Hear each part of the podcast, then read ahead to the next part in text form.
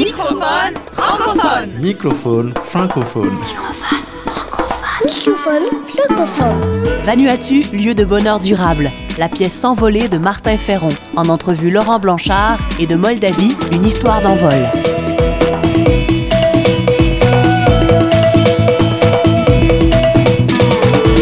Microphone francophone. Francophone. Francophone.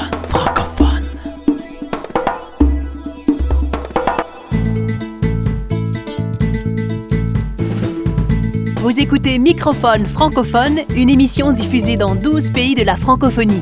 Microphone francophone est écrit, composé et créé par Martin Ferron Au micro, Erika Leclerc-Marceau. et Martin Ferron. Le fil rouge de ce numéro, s'envoler. S'envoler personnellement et s'envoler collectivement.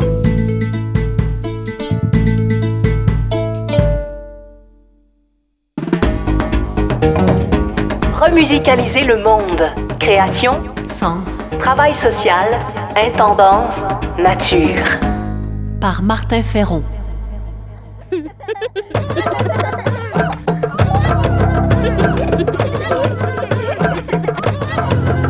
Vanuatu est un des pays où les habitants sont les plus heureux au monde. L'Université Sussex et la Fondation pour une nouvelle économie en sont venus à cette conclusion en étudiant l'indice du bien-être durable. Vanuatu est un petit État du Pacifique Sud où le français a le statut de langue officielle. C'est aussi un territoire considéré comme un pays en voie de développement. Mais pourquoi les Vanuatais arrivent en tête du classement des gens heureux, loin devant des sociétés dites développées comme la France et le Canada? Eh bien, les Vanuatais vivent dans un milieu naturel d'une beauté exceptionnelle. On y retrouve entre autres une végétation luxuriante et de l'eau immaculée qu'ils ont su préserver et apprécier. Les Vanuatais vénèrent et vivent en harmonie avec cette nature généreuse et leur mode de vie laisse une faible empreinte écologique. Les Vanuatais seraient heureux, entre autres, car ils savent se satisfaire avec peu.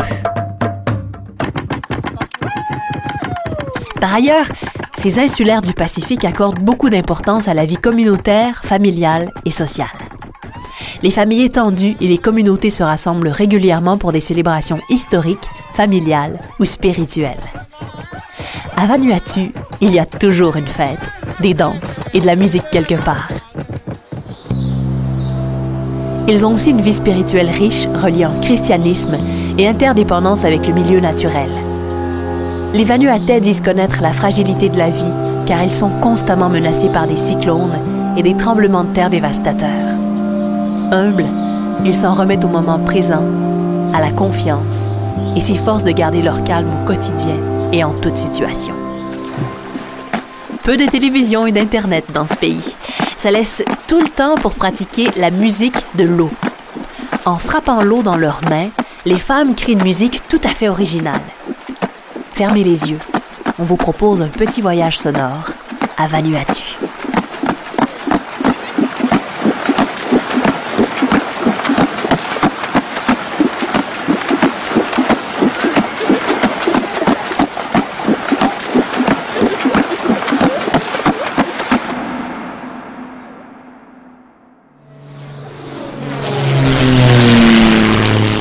Microphone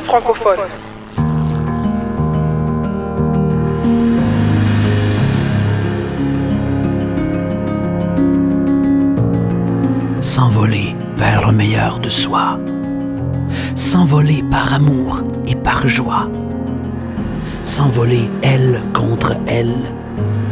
S'envoler dans l'espoir comme de fragiles hirondelles. S'envoler en tendant les voiles. S'envoler guidé par les étoiles. S'envoler.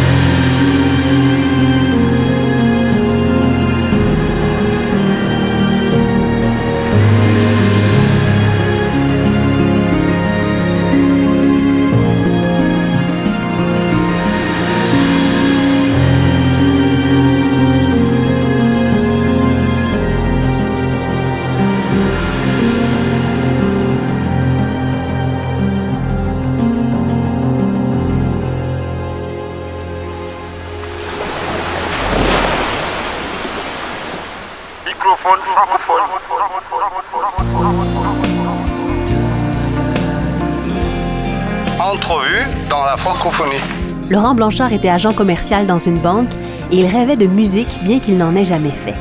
Il y a cinq ans, il a troqué son costume-cravate pour la guitare en bandoulière. Il fait partie de ceux qui ont osé changer complètement de carrière. Laurent Blanchard est aujourd'hui auteur, compositeur et interprète. Bonjour Laurent. Bonjour Erika. Qu'est-ce qui vous a amené à changer de vie et à choisir la musique, vous qui ne baignez pas dans ce monde-là a priori? Bah, le, monde bancaire était un monde assez particulier où il fallait toujours être sérieux. Et euh, au bout d'un certain nombre d'années, bah, je me retrouvais plus dans ce monde-là. C'était pas moi. Du coup, euh, j'étais revenu à mes premières amours, qui étaient l'écriture de chansons. J'écrivais déjà quand j'étais adolescent.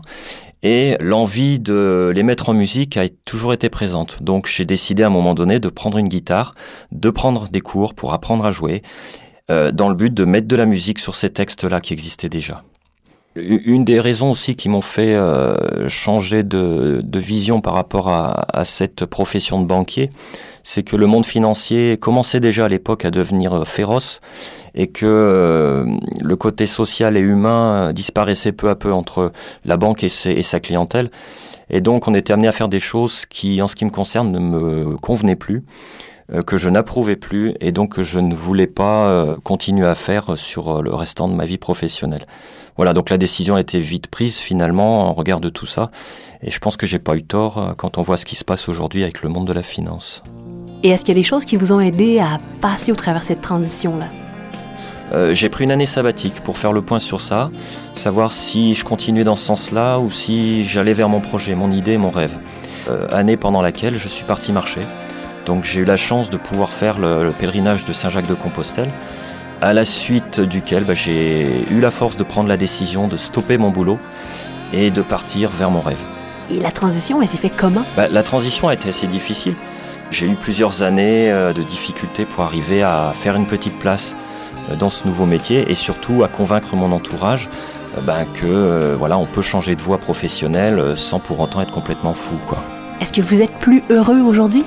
Ah bah complètement, parce que je fais ce que j'aime faire déjà, c'est très important aujourd'hui, alors que l'ancien métier que je faisais ne me plaisait plus et que c'était difficile d'y aller au quotidien.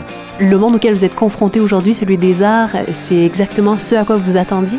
Alors c'est exactement euh, ce à quoi je pensais, notamment dans la difficulté d'arriver à quelque chose, euh, parce qu'il y a énormément de personnes qui souhaitent euh, montrer leur talent en musique ou en chanson, et que bah, c'est difficile de se faire une place et un nom.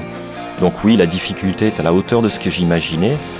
Pour autant, bon, ça m'empêche pas de, de continuer et d'avancer. Euh, la difficulté n'est pas quelque chose qui me, qui me fait peur. Et vous seriez amené à donner un conseil à quelqu'un qui vivrait une situation euh, semblable à la vôtre? Qu'est-ce que vous lui diriez? Le, le, conseil, ça serait euh, ose. N'aie pas peur d'essayer, parce que si on n'essaye pas, on ne sait pas si on a eu raison de le faire ou de ne pas le faire. Donc essayez les choses, se donner les moyens d'aller au bout d'une idée. C'est pas toujours facile. Euh, mais oui, essayez. Merci beaucoup, Laurent Blanchard. Merci, Erika. Nous allons maintenant écouter une de vos chansons, Laurent. Elle s'appelle Ne fais pas ça et vous l'avez écrite pour ceux qui combattent une dépendance. Viens.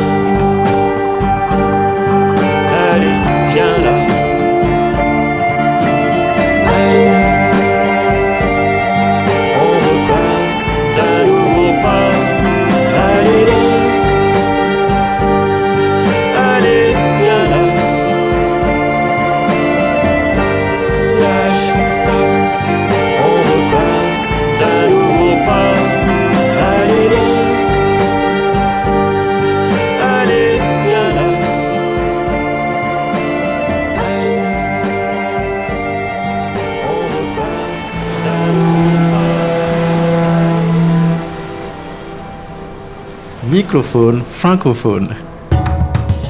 Culture de sens.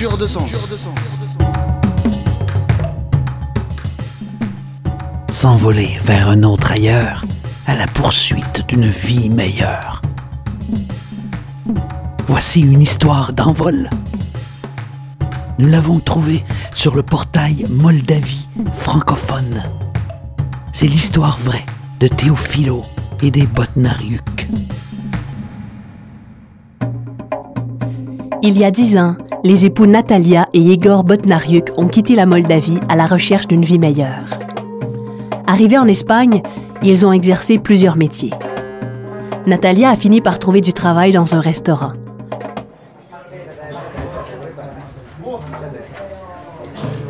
Un ancien juge du nom de Théophilo venait souvent manger au restaurant de Natalia.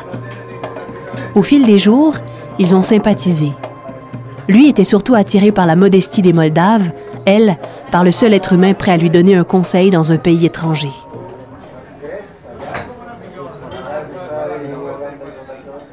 Ayant appris que Igor, le mari de Natalia, ne pouvait pas trouver d'emploi, l'ancien juge, qui était devenu fermier à sa retraite, l'a embauché à sa ferme. Un an plus tard, il a proposé aux époux Botnariuk de s'installer chez lui à la ferme. Natalia explique. Théophilo n'avait pas d'enfant. Il nous a proposé d'être sa famille. Il s'était attaché à nous et nous avions trouvé un père en lui.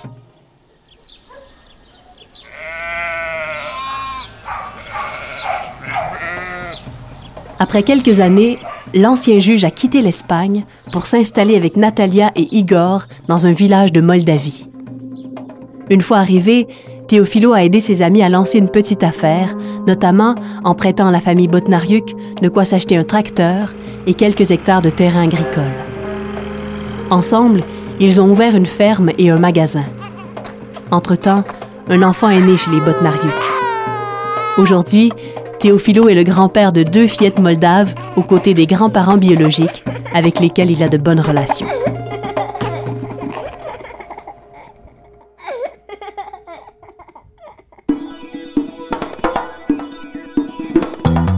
C'était Microphone francophone, une émission écrite, composée et créée par Martin Ferron.